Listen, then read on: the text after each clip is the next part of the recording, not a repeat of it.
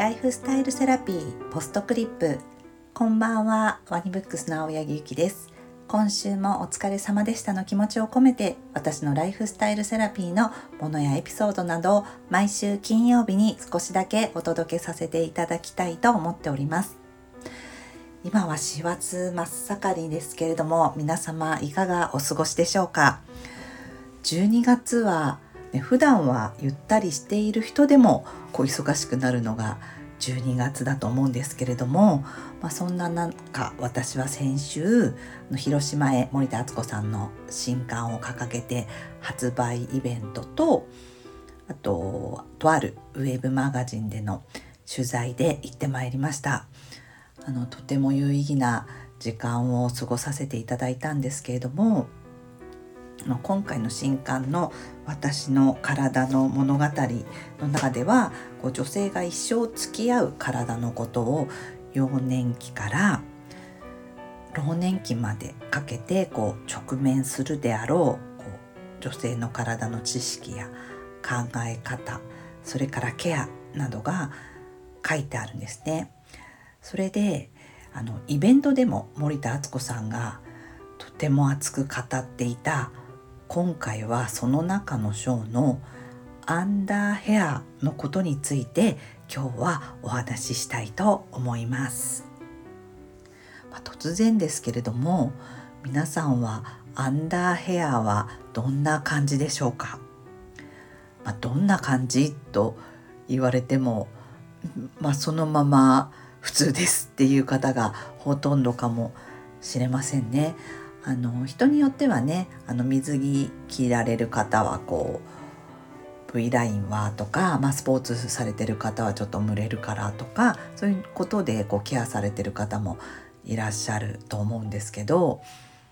私はあの2016年にこう潤う体を制作中の時にこう森田敦子さんからあのこのアンダーヘアの知識みたいなことを聞いて今までねそういうふうにこの V ラインのケアみたいなことは考えていましたけれどもこれはもういいことしかないまた今後の自分の人生のことも考えてこれはもう全部処理しようと思ってもうその段階でもう全部なくしたんですよね。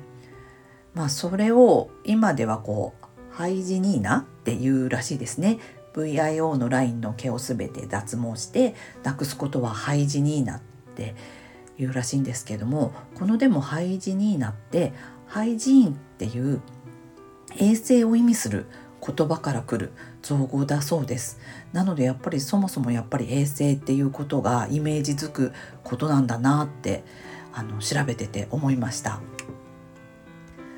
当時この本を作ってる時にこう友人とかにこのアンダーヘアがないことの有効性というか物理的にどれだけいいかっていうこととかをいろいろ話した時は本当に「へーってこうびっくりして終わられたりあとはこう「あそうなんだ」ってこう無関心とかあとはまあ自分もちょっと生理で蒸れるからしたい、うん、処理したいけどうん、どうかなみたいなそんなようなちょっとこう鈍い感じの反応だったことはよく覚えてるんですけどもそれからもう約10年経って時代も変わってきて今は、まあ、この話をしたりすると「あ私も実はやってます」とか「えどこでやっぱりやればいいの?」とか私に「ゆきちゃんはどこでやったの?」とかいろいろ興味を持って聞いてきてくださる方も多い感じになりました。でまあもうねアンダーヘアの処理はもう終わってるよっていう方はふんふんとこうおさらい的に聞いていただきたいと思うのですがまずこのアンダーヘアって森田さんの前著の「潤う体」でも少し触れていることなんですけれども人間を原始的に捉えた時はあのやっぱり保護するもの体を保護するものがやっぱりなかったっていうところでヘアというものがきちんと皮膚を保護する役割をしていたんじゃないかということで今はもう現代社会はパンティできちんと保護できるからもしかしたらもう保護の機能を持ったヘアは不要になったんじゃないかと。あとまたこんなに長生きしている時代じゃなかったですよね。50代とか60代で皆さん寿命が尽きていた。となると今こう100年時代を考えるとこの女性の膣周りまあ本当にアンダーヘアっていうものもさらにそこからの劣化とかを考えるなきゃいけなくなる、まあ、ホルモンの関係とかでその膣周りアンダーヘアもどんどんどんどん衰えていくというふうに考えた時にやっぱりそれはない方がケアしやすいと考えた時はやっぱり不要なものなんじゃないかということなんですよね。でこう考えてみるとおそらくこう50年以上前とかは脇の毛もまだみんな綺麗にしてない時代があったんですよね。それが今電車に乗ってねこうつり革にやった時にやっぱり脇の毛を生やしている人はもう本当にいないっていうこれがやっぱり時代の流れなんじゃないかなって思うともうあと10年ぐらいしたらまたもうアンダーヘアがないのが当たり前の世の中になってくるのではと考えていますそこでこのアンダーヘアのないことの利点をこれから上げていきたいと思いますまず私も本当に実感していることなんですけれどもこうヘアがないことでとっても清潔に保てるっていうことなんですね。この清潔に保つっていうことが、まあ、最後にお話しする介護最終的になる介護あとこう老年期になった時にとっても大事になってくるっていうことなんですけれどもやっぱりこう洗うのもとっても楽ですしあとこうまあ最初は毛をなくした時はちょっとびっくりするんですよね。もう何十年間部屋があった感じのイメージで見てる自分がなくなるとあこれが生まれたてたの時だったかと思うんですけれどもただそれを上回るぐらいにケアがしやすくなるまずお風呂に入ったって洗う時に毛がないことでスムーズに洗えたりあとこう丁寧に洗えたりするっていうことがまず大きな利点の一つです。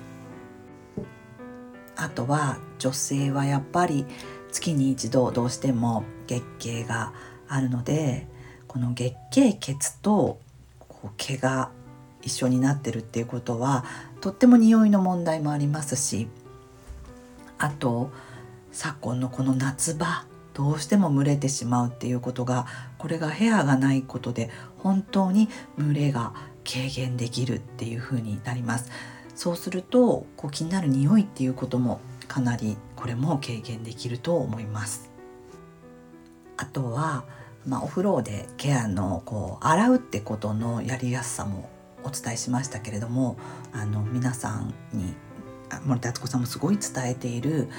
膣のケアですね。やっぱり劣化してくるのでそこをあの免疫力とか弾力のある膣に保つようにはやっぱりマッサージとかオイルでのマッサージ保湿ってことがすごく大事になるんですけれども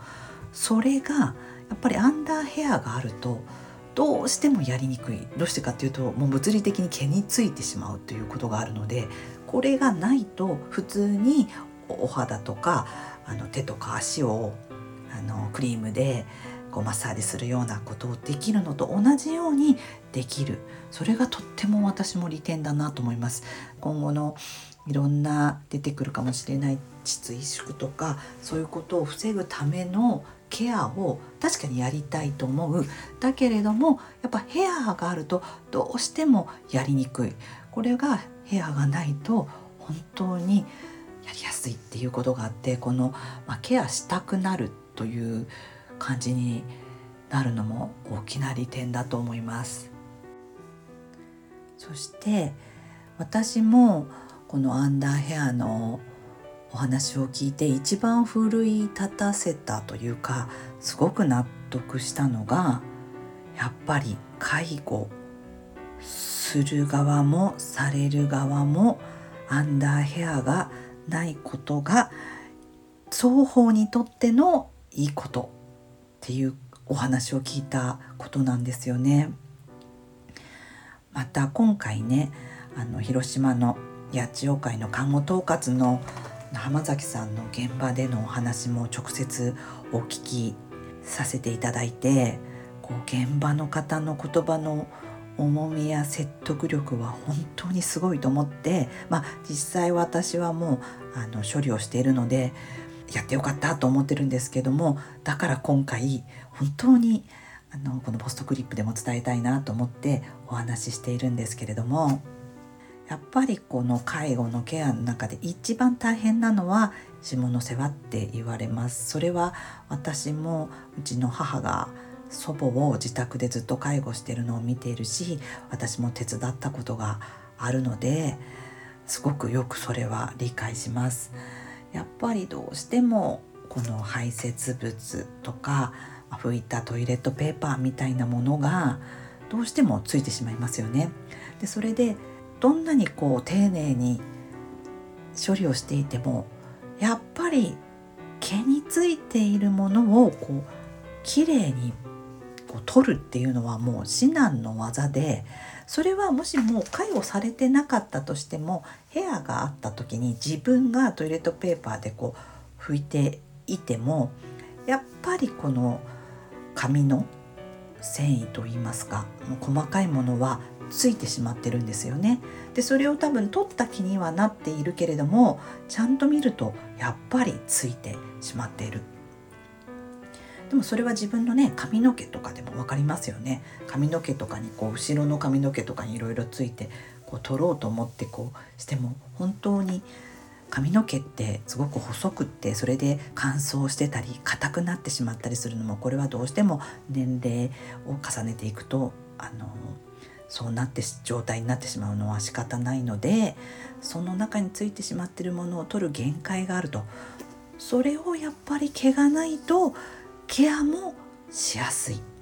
そうするとケアされる方も楽であると。でやっぱりこう下の世話に時間がかかってしまったりとか自分でこう嗅覚で匂いがしてしまったりとかそういうことってすごくこう恥ずかしいっていうふうに思ってこうぱり自尊心っていうのを人間は大事にするのであ恥ずかしいからもう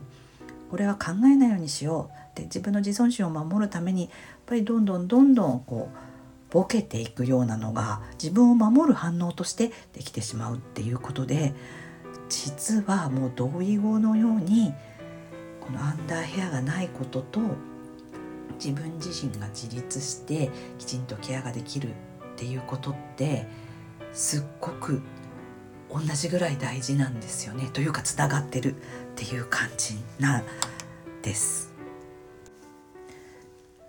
そういうふうに考えると本当にアンダーヘアの処理っていうのはしといた方がいいのかなって思うんですよね。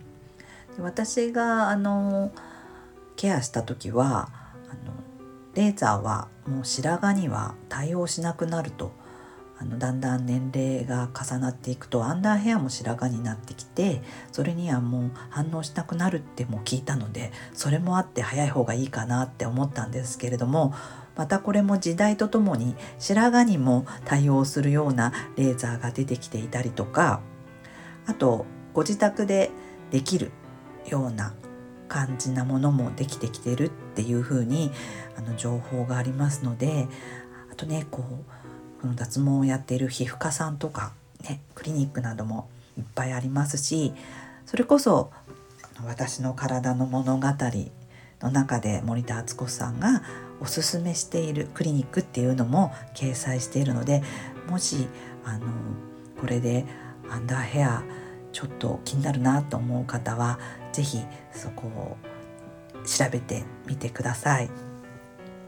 と今日は駆け抜けるようにアンダーヘアのお話をさせていただきましたけれどももしもこれをお聞きになった方でもう少しあの詳しく知りたいなとかなんとなく知識が欲しいなって思われた方は「潤う体」という森田敦子さんの著書こちらは本当にその話がぎゅっとこう気づきとして